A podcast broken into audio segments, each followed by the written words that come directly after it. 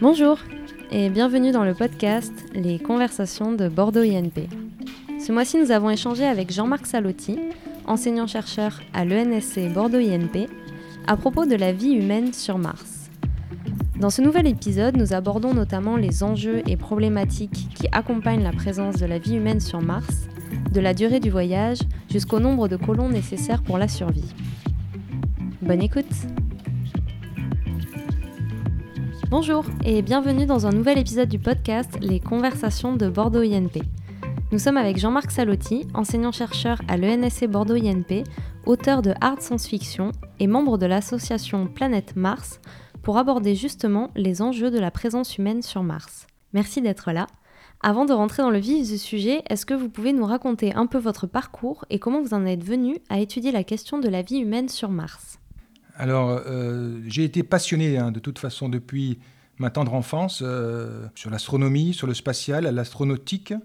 Et euh, au fur et à mesure, j'ai finalement poussé un petit peu mes recherches. J'ai beaucoup apprécié l'association Planète Mars, en tout cas les activités de l'association. Je me suis inscrit et puis donc, de fil en aiguille, j'ai commencé à travailler même sur l'astronautique, notamment le spatial habité. J'ai passé même un diplôme qui s'appelle le Master of Space Studies. Voilà, c'est un diplôme effectivement à Strasbourg euh, sur les technologies spatiales. Donc c'est lors d'un CRCT que j'ai euh, euh, pu passer pendant une année à Strasbourg à travailler sur les technologies spatiales avec un stage à l'ESTEC. Et puis voilà, après j'ai publié un article important, je crois, dans une revue qui s'appelle Acta Astronautica sur pardon, une nouvelle architecture pour les voyages vers Mars et puis j'ai continué à travailler dans ce domaine et, j'ai continué à, publier dans des conférences internationales et d'autres revues spécialisées. Et finalement, j'ai aussi publié donc un roman, comme vous l'avez dit, de art de science-fiction euh, qui explique le premier voyage habité vers Mars. Une fiction, bien entendu, mais aussi réaliste que possible. Pourquoi le choix de Mars? Pourquoi cette planète-là représente un intérêt peut-être plus qu'une autre pour la vie humaine? Alors Mars est extrêmement intéressante parce que c'est sans doute, après la Terre, la planète la plus habitable. C'est-à-dire qu'en fait, il y a notamment des ressources extrêmement importantes pour pouvoir y vivre, de l'eau, enfin il y a de la glace, mais qui dit glace évidemment dit de l'eau si on, la fait fondre. Il y a aussi une atmosphère à base de dioxyde de carbone, donc le CO2 c'est aussi extrêmement intéressant, notamment pour les plantes. Et puis il y a aussi des minéraux intéressants parce que euh, Mars a eu une activité géologique importante dans le passé, avec euh, des rivières hein, qui étaient présentes il y a quelques milliards d'années, et un volcanisme aussi très actif. Et toute cette, richesse euh, géologique donc, eh apporte des, minéraux intéressants, des minerais qu'on peut exploiter, par minerai de fer par exemple, ou du sable aussi pour obtenir du silicium, pour fabriquer aussi du verre. En tout cas, voilà, il y a tout un tas de, de ressources finalement qui sont exploitables sur Mars et il y a aussi un autre point aussi très important, c'est que la, la journée martienne, c'est-à-dire l'alternance entre le jour et la nuit, eh bien c'est presque la même que la journée terrestre, puisqu'il y a 24h40 à la place de 24 heures. Comment on pourrait se rendre sur Mars? Quelle serait la, la, durée du voyage pour aller sur Mars? Alors, pour se rendre sur Mars, ça fait l'objet justement euh, de nombreuses recherches et de publications de spécialistes. J'ai moi-même donc essayé de publier une architecture de mission. Donc c'est assez complexe. Il faut typiquement euh, au moins quatre grands vaisseaux, euh, quatre grandes fusées pour envoyer tout, le nécessaire finalement sur Mars pour pouvoir faire l'aller et le retour. Et euh, le retour notamment est extrêmement complexe puisqu'il faut redécoller de Mars avec une fusée qui est donc aussi a priori assez lourde et puis, il faut aussi tout le carburant pour faire le retour. Donc, tout ça, il faut l'acheminer. Il faut aussi, évidemment, toutes les victuailles, toutes les, ressources en oxygène, en eau, en nourriture. Et finalement, euh, en plus, ça dure très longtemps. Les configurations planétaires ne sont pas simples. Il faut 8 mois, 6 à 8 mois de voyage pour l'aller. Et en plus, on est obligé d'attendre la bonne configuration planétaire pour le retour. Donc, rester pratiquement 500 jours sur place avant d'avoir la bonne configuration. Et encore, donc, 6 à 8 mois de voyage. Donc, un total de 2 ans et demi à 3 ans euh, de voyage, donc c'est extrêmement long, donc c'est complexe, et c'est pour ça qu'il faut autant de grandes fusées. Et quand je dis grandes fusées, hein, c'est vraiment euh, euh, plus, plus grand que, par exemple, que la fusée Ariane, qui, est déjà pourtant, Ariane 5, qui est déjà pourtant assez grande, Mais voilà, ce ne serait pas suffisant. Ce serait une fusée, grosso modo, deux fois plus puissante que la fusée Ariane pour pouvoir faire des, et quatre comme ça, donc au minimum, pour pouvoir faire des voyages aller-retour vers Mars. Maintenant que vous avez répondu à, comment on peut se rendre sur Mars, quelle serait la durée du voyage, on se pose également la question est-ce qu'il y a déjà eu de la vie sur Mars? Alors, actuellement, on pense, en tout cas, on n'a pas encore trouvé de traces de vie, et euh, ni de vie d'ailleurs, euh, évidemment, actuelle, pas plus que de vie passée pour le moment. Euh, quelles sont les, problématiques? En fait, la vie, si elle est basée sur l'ADN tel qu'elle est basée sur Terre, et si elle est basée également donc, sur la chimie organique, donc, eh bien, euh, il est nécessaire d'avoir de l'eau liquide. C'est absolument indispensable pour tous les êtres vivants terrestres, et donc on pense que ce serait aussi nécessaire pour des organismes martiens qui seraient basés sur l'ADN et euh, la chimie organique.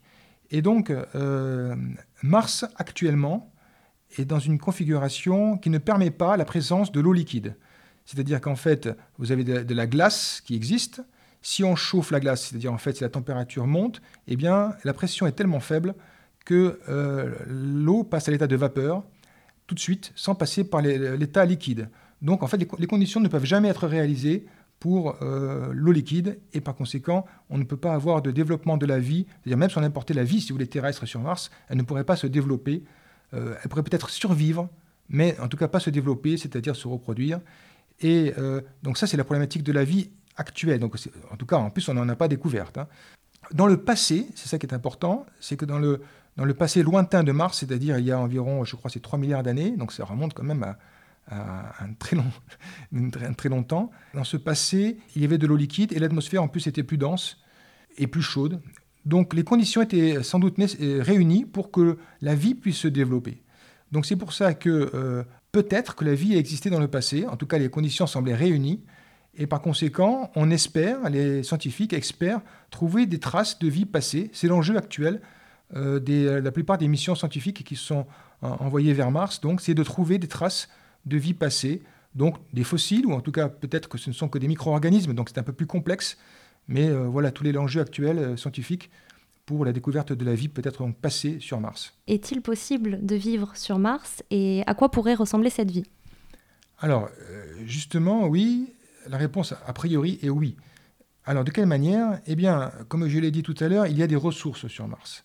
Il y a, par exemple, de la glace d'eau, euh, de la glace qu'on peut trouver au, pôle Nord, au pôle Sud, mais aussi à des latitudes moyennes euh, dans le sous-sol.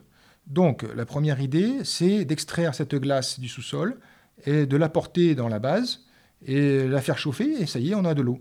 Et de l'eau pour, pour se laver, de l'eau pour boire, de l'eau pour les plantes. Donc c'est extrêmement important, et de l'eau aussi même peut-être pour des processus industriels. Donc ça c'est un premier point. Ensuite il y a le gaz carbonique de l'atmosphère martienne qu'on peut aussi exploiter, donc récupérer, euh, pressuriser. On peut éventuellement d'ailleurs aussi dissocier le carbone et l'oxygène au, moyen de, euh, formules chimiques appropriées pour ben, soit exploiter le carbone, soit exploiter l'oxygène. Mais on peut aussi donner le CO2 comme ça aux plantes, évidemment, parce que le CO2 c'est une ressource importante pour les plantes avec évidemment aussi, euh, il faut la photosynthèse. Donc il y a du soleil sur Mars, il n'y a pas de souci. Enfin, il n'y a pas de souci. C'est un soleil un petit peu moins fort que sur Terre, mais on peut. Euh, euh, enfin, il y a deux solutions. Soit on, réfléchit un peu plus de lumière vers les plantes, donc pour, pour augmenter la luminosité, soit on produit de la lumière artificielle. Donc c'est aussi possible. et on peut aussi avoir des panneaux solaires hein, pour produire de l'électricité. Donc tout cela fait qu'on peut avoir des plantes. Il faut que ce soit sous pression donc dans des endroits fermés, bien entendu, et contrôlés. Donc euh, voilà un ensemble de ressources. Après, il y a d'autres ressources importantes. Donc j'ai dit du sable, par exemple. Il y a du sable sur Mars. Il faudra faire une sélection du sable sans doute. Mais le, sable et les silicates sont à la base du verre. C'est-à-dire qu'on peut après mettre ce sable dans les fours et euh, produire du verre. Et donc le verre est un élément, est un élément même assez intéressant pour fabriquer tout un tas d'objets, y compris aussi des fenêtres, évidemment. Euh, et puis nous avons aussi, alors on peut aussi faire des matériaux de construction, avec les éléments qu'on peut trouver sur place. Il y a le fer aussi, c'est assez important parce que le fer, c'est aussi un élément assez important pour avoir des, structures très solides, et même pourquoi pas pour fabriquer des objets en fer, qu'il faut traiter. Hein. évidemment, tout ça, ça demande évidemment beaucoup de beaucoup d'énergie, beaucoup euh, de, de, comment dire des fours. Il faut tout un tas de procédés industriels qui peuvent être assez complexes. C'est un enjeu important de trouver le, moyen le plus simple et si vous voulez, il ne s'agit pas d'envoyer un, million de tonnes de matériel sur Mars pour arriver à faire du fer. Il faudrait qu'on puisse faire ça avec des petites, usines, quoi, tout simplement. Mais voilà, c'est un enjeu. Au final, on, on, pourrait donc vivre sur Mars. Alors, on pourrait me dire aussi, mais attention, donc on serait confiné tout le temps dans les habitats, ça serait terrible. Alors, c'est vrai que euh, la vie ne pourrait être que dans les habitats, mais si vous voulez, un peu comme nous, euh, en hiver, quand il fait très froid, on peut sortir si on est chaudement habillé. Euh, eh bien, ça serait pareil un petit peu sur Mars, sauf que la, combinaison, ça serait une combinaison spatiale, avec en plus, évidemment, un, casque, un système support vie qui permettrait euh, de donner de l'oxygène, d'alimenter en oxygène, évidemment, la combinaison. Donc, ça serait évidemment un peu plus complexe. On peut aussi avoir des véhicules, donc on, peut se déplacer, on peut quand même sortir, mais dans, des conditions un peu complexes, un peu difficiles. La vie sur Mars pourrait ressembler finalement à ça. Donc, ma foi, ça pourrait peut-être, pourquoi pas, euh, être aussi agréable, enfin en tout cas pas, pas aussi terrible, on va dire, que ça pourrait l'être euh, dans une situation de confinement, par exemple, où on ne pouvait pas, on ne pas sortir du tout. Après, bien entendu, on pourrait amener depuis la Terre euh, tous les éléments indispensables qu'on aurait du mal à fabriquer sur, euh, sur Mars, comme par exemple un ordinateur, un robot, des systèmes un peu complexes. Mais ça, évidemment, il faudrait les amener de la Terre. Tant qu'on n'a pas atteint 100 000 personnes sur Mars, évidemment, c'est sûr qu'il faudra amener beaucoup de choses de la Terre encore. Pourquoi est-ce qu'on envisage de vivre sur Mars? Pourquoi est-ce qu'on envisage la présence humaine? Et hum, quel serait l'intérêt? Alors, c'est une question à qui, dont la réponse est peut-être multiple.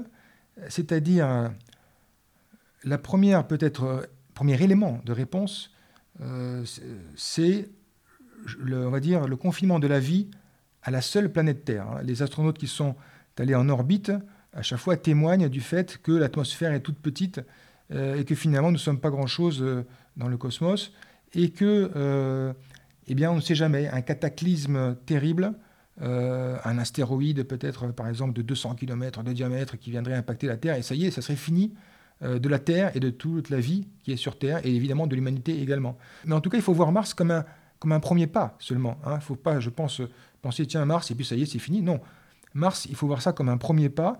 Ce qui est très important aussi, sans doute à comprendre, c'est que Mars, a une gravité beaucoup plus faible que celle de la Terre, un tiers, hein, grosso modo. Et ça permet en fait d'envisager des voyages spatiaux beaucoup plus facilement depuis Mars. C'est-à-dire qu'en fait, si on voulait aller ailleurs dans le système solaire, on vaudrait mieux partir de Mars, parce que la, gravité est beaucoup plus faible. Donc sur le long terme, eh bien, Mars pourrait être un port spatial finalement extrêmement intéressant, pour continuer, pour continuer. Et donc finalement, il y a un intérêt scientifique quelque part à aller sur Mars aussi, puisque si on envisage d'explorer le, reste du système solaire, il vaudrait mieux partir de Mars. Donc c'est un intérêt scientifique, tout simplement. On pourrait faire beaucoup plus de missions et euh, même, pourquoi pas, après, on ne sait jamais, aller aussi rejoindre une autre, euh, une autre étoile. Bon, là, c'est encore plus complexe, mais en tout cas, c'est un premier pas. Si on ne fait pas ce premier pas, évidemment, on se limite euh, scientifiquement, technologiquement, et même peut-être aussi euh, ce serait dommage que la Terre subisse un cataclysme, encore une fois. Alors, il y a cet élément de réponse-là, mais je disais qu'il y avait d'autres éléments de réponse. L'aventure humaine, à mon sens, l'aventure humaine, et je dirais aussi le rêve. Euh, il y a beaucoup de gens euh, qui, qui d'ailleurs vont au cinéma, hein, voir des Star Wars, des choses comme des, films extraordinaires, mais qui sont évidemment de la science-fiction. Il est important de, fournir du rêve aux enfants en particulier. Hein. D'ailleurs, il y a beaucoup d'enfants quand ils jouent, se prennent pour des astronautes. Hein. donc ils voient plein de films avec des astronautes, ils, ont les yeux grands ouverts. Et ça, c'est très important d'un point de vue psychologique. Pour les, artistes aussi, d'ailleurs. Hein, les artistes, combien de chansons euh, parlent en fait euh, du spatial? En fait, il y a, beaucoup de, chanteurs, d'artistes qui, regardent le spatial avec aussi, pareil, les yeux grands ouverts et puis euh, qui sont très enthousiastes. Donc voilà, je pense que le rêve est très important.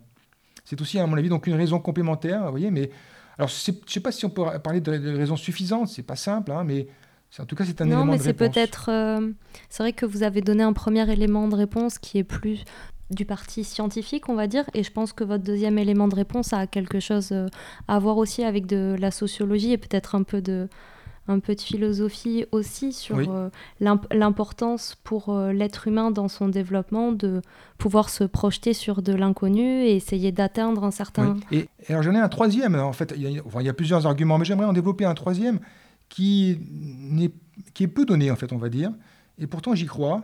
Euh, c'est un argument qui est lié au développement durable. Et ça peut surprendre, mais en tout cas, j'y crois beaucoup. parce que sur Mars, quand on y regarde de près, eh bien, on n'a pas de pétrole. Hein. il n'est pas possible d'exploiter du pétrole, du gaz naturel, pas de charbon non plus. par conséquent, on est obligé de se tourner vers des énergies bah, qui sont directement renouvelables, comme le soleil typiquement. Ça, c'est un premier point. Et le deuxième point, on va utiliser, par exemple, je l'ai dit tout à l'heure, la glace. Très bien, mais donc il n'y a pas de rivière. S'il n'y a pas de rivière, euh, on ne pourra pas consommer quand même des tonnes et des tonnes de glace chaque jour aussi facilement qu'on le fait sur Terre. Il faudra sans doute recycler, faire très attention à la gestion de l'eau. Donc vous voyez, donc aussi une problématique de gestion de l'eau. Et puis ça continue comme ça. On peut aussi parler, pourquoi pas, de l'air. Et oh, si par exemple certains se plaignent de euh, l'air qui, pourrait être pollué dans les grandes villes, eh bien, dans, dans une maison, dans l'habitat d'une base martienne, euh, on ne peut pas ouvrir la fenêtre. On ne peut même pas ouvrir la fenêtre pour aérer. Et par conséquent, la pollution de l'air à l'intérieur de la base, ça doit être zéro. Et puis, troisième élément aussi, dernier élément peut-être aussi très important, auquel on pense peu, mais si on envisage un établissement d'une base permanente avec des centaines, pourquoi pas même des milliers de personnes sur Mars, eh bien, on sera obligé d'apporter beaucoup de choses de, enfin, oui, de la Terre, mais on voudrait donc le minimiser aussi, et donc être autonome. Et si on veut être autonome, ça veut dire qu'en fait, le moindre, je dirais, boulon euh, pourrait devenir une ressource très importante, puisqu'on ne pourra pas avoir euh, un magasin au coin de la rue pour aller en chercher. Donc on va fortement réfléchir au cycle de vie de tous ces objets pour être le plus autonome possible, en fin de compte. Et avoir un, comportement qui serait plus durable que celui qu'on a Exactement. En fait, c'est exactement d'ailleurs le terme, je dirais le sens noble du terme, hein, développement durable. Euh, donc effectivement, c'est ce qu'on cherchera à, à, faire, à avoir. Et par conséquent, je ne serais pas étonné qu'il y ait des retombées dans ce domaine des réflexions et des retombées euh, sur des, bonnes idées, des bonnes pratiques, euh, donc sur Mars, qui pourraient pourquoi pas donc être euh, copiées sur Terre. Vous avez récemment publié un article sur le nombre de colons nécessaires pour survivre sur Mars. Est-ce que vous pouvez nous en dire un petit peu plus, s'il vous plaît? Oui, alors c'est une question complexe que beaucoup de chercheurs se sont posées. En tout cas, on a du mal à, effectivement à imaginer, enfin à trouver combien il faut de personnes au minimum alors en totale autonomie, hein, c'est-à-dire en fait, euh, là je parle de survie, euh, et, d'ailleurs je pèse mes mots sur, le terme survie. Si on envoyait, imaginons qu'en fait on soit obligé de quitter la Terre brusquement, combien euh, faudrait-il au minimum pour, pour survivre? Alors il y a des problématiques évidemment de génétique, hein, c'est-à-dire il faut pouvoir se reproduire correctement sans qu'il y ait trop de consanguinité. Donc il, y a un premier, il y a des chercheurs qui ont établi que le nombre minimum était, je crois, de 98. Et par conséquent, j'ai essayé de. Enfin, en tout cas, le, problème se pose combien faut-il euh, de ressources humaines pour pouvoir avoir toutes les activités humaines indispensables à la survie Alors, le problème, évidemment, c'est que, euh, intuitivement, si vous voulez, plus il y a de monde, et plus on va pouvoir partager. C'est-à-dire qu'en fait, par exemple, un véhicule, euh, pour. Si quelqu'un est tout seul sur Mars, il faudra un véhicule. Si on est quatre sur Mars, on pourrait dire tiens, mais le véhicule, on peut le partager, donc bon, un seul véhicule suffit toujours. Si on est 100, alors peut-être qu'un véhicule, ça ne sera pas suffisant, mais peut-être que 4 ou 5 véhicules suffiront pour toute la communauté. Donc finalement, plus on est nombreux, plus on peut partager. Et c'est pareil d'ailleurs, par exemple, pour la cuisine, c'est pareil pour tout un tas d'objets qu'on peut partager, et plus on est nombreux, plus, je dirais, le coefficient de partage est élevé. Donc j'ai pris en compte ce coefficient de partage que j'ai essayé de définir. J'ai montré qu'en fait, en faisant croître euh, les ressources humaines, donc le nombre de personnes euh, à un certain niveau, eh bien, on arrivait à être équivalent aux besoins en ressources humaines pour mener à bien toutes les activités nécessaires à la survie sur Mars. Mais en tout cas, euh, voilà, c'est un, une méthode que j'ai appliquée pour Mars et j'ai obtenu 110. Alors, c'est approximatif, il ne faut, pas prendre ce nombre avec, de manière très stricte. J'envisage aussi, pour ces 110 personnes, un développement rapide. 110, c'est un début. C'est un, point, un début. Après, il faudra vite évoluer de manière positive, enfin, en tout cas, croître. Euh, la donc, avoir des enfants, hein, bien entendu, croître rapidement. Sinon, évidemment, le moindre accident pourrait. Euh, occasionner euh, la, fin de la colonie. Mais ce que je voulais aussi dire, donc, c'est pour la survie. Je ne conseille pas de partir à 110 pour vivre. Parce que vivre, c'est plus que survivre. C'est-à-dire, en fait, il y a des conditions, si vous voulez, de, survie. J'ai envisagé des conditions de survie minimales. Par exemple, pas d'ordinateur. Et une, euh, une, production industrielle qui, qui, qui croîtrait, mais doucement. Pour pouvoir survivre, il faut pouvoir faire quand même des objets complexes indispensables. On le précisait en début d'interview, vous êtes enseignant-chercheur à l'ENSC Bordeaux-INP, qui est euh, une des neuf écoles de Bordeaux-INP en Nouvelle-Aquitaine, qui est spécialisée en cognitique. Et je voulais savoir en quoi vos travaux de recherche profitent aux élèves ingénieurs que vous avez dans la formation. Alors concernant le spatial en tout cas, eh bien justement, j'ai commencé euh, à enseigner les facteurs humains dans le domaine spatial. Et c'est typiquement, si vous voulez, euh, toutes les, les, variables humaines. C'est-à-dire, je vais prendre un exemple, quand on conçoit un système complexe, à la conception des, c'est un peu notre message qu'on a à l'école de cognitique, la, à la, conception des systèmes, il faut à tout prix prévoir euh, l'expérience utilisateur. Si on ne le fait pas, on se retrouve avec des systèmes qui sont euh, très peu opérationnels.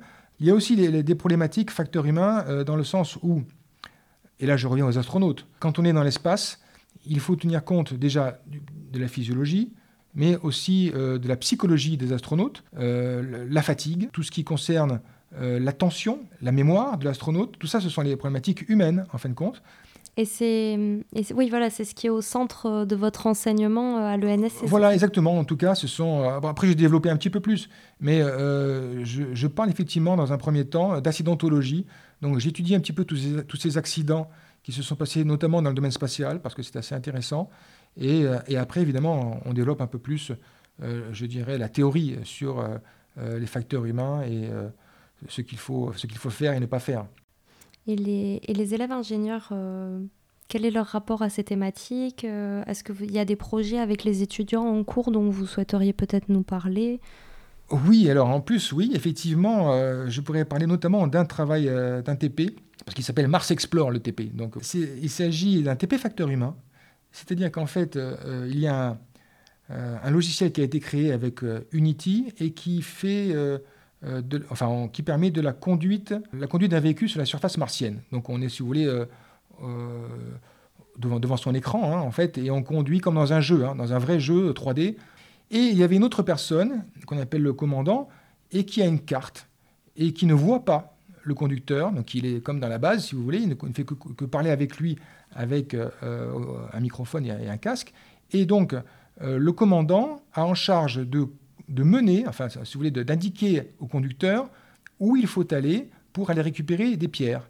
Et donc, c'est un, une problématique, si vous voulez, finalement, de recherche, de, euh, enfin, de résolution d'un problème à deux. On regarde comment ça se passe. Et euh, après, on fait un débrief. Hein. On regarde un petit peu la communication qui a lieu, comment est-ce que les échanges se, font, et, et, donc comment, on résout, comment les problèmes sont résolus, si les gens ont été efficaces ou pas. Donc on, on a aussi une grille, hein, et on donne aussi aux élèves une grille d'évaluation, si vous voulez, qui permet justement de, de, de, voir un petit peu tous les éléments euh, euh, un par un pour voir l'efficacité de la collaboration entre les, entre les personnes. D'accord. Et euh, pour terminer, j'aimerais vous demander quelles sont les prochaines étapes pour une vie humaine sur Mars? Eh bien, la prochaine étape, on attend tous, je crois, tous ceux qui sont passionnés, je dirais, ou en tout cas qui, qui suivent l'actualité de près, savent que Elon Musk et SpaceX euh, essayent de construire un grand vaisseau spatial qui va pouvoir justement aller vers Mars. Et on espère qu'effectivement, il va il va y arriver. Alors, euh, je ne suis pas sûr qu'il y arrivera en aussi peu de temps qu'annoncé, qu parce que je crois que c'est 2024, ou enfin bref, on a vu ça ne va pas se faire avant, parce qu'il faudra notamment avoir euh, la qualification du vaisseau qui va atterrir sur Mars, et ça, ça risque d'être très complexe. Euh, J'ai peur qu'en fait, il ait vu un peu trop grand, parce qu'il annonce en plus des équipages énormes. Donc au début, un petit peu de, de, des voyages vers Mars, d'entrée de jeu, alors que moi, je préconisais justement dans, une de mes, dans un de mes papiers justement euh, une réduction du nombre de personnes, euh, parce que la NASA en proposait 5 ou 6. Moi, je disais, mais euh, commençons avec 3, ce serait déjà pas mal, et on y arrivera. Je, je pense toujours que si on faisait 3 personnes, ça simplifierait énormément les choses. Et c'est un premier jet. Et puis si on en veut en envoyer 6, c'est qu'à qu doubler la mission. J'espère aussi, pourquoi pas, que la France, pourquoi pas, peut-être avec l'Allemagne, euh, c'est d'ailleurs l'objet d'ailleurs de, de, mon roman, pourrait euh, mener à bien ce, ce genre de mission euh, sur 10-20 ans, hein, pas, pas, tout de suite, hein, mais sur un certain nombre d'années, parce qu'il faut quand même une préparation, il y a plein de choses à faire. Mm. Enfin bon, voilà. Donc on continue euh, d'observer Elon Musk et SpaceX euh, de loin. voilà, exactement. Mais on y croit, on y croit, c'est faisable. On verra bien. Merci pour votre intervention. Merci aussi. Et, euh, et à bientôt. Les conversations de Bordeaux INP sont désormais disponibles sur toutes les plateformes de streaming.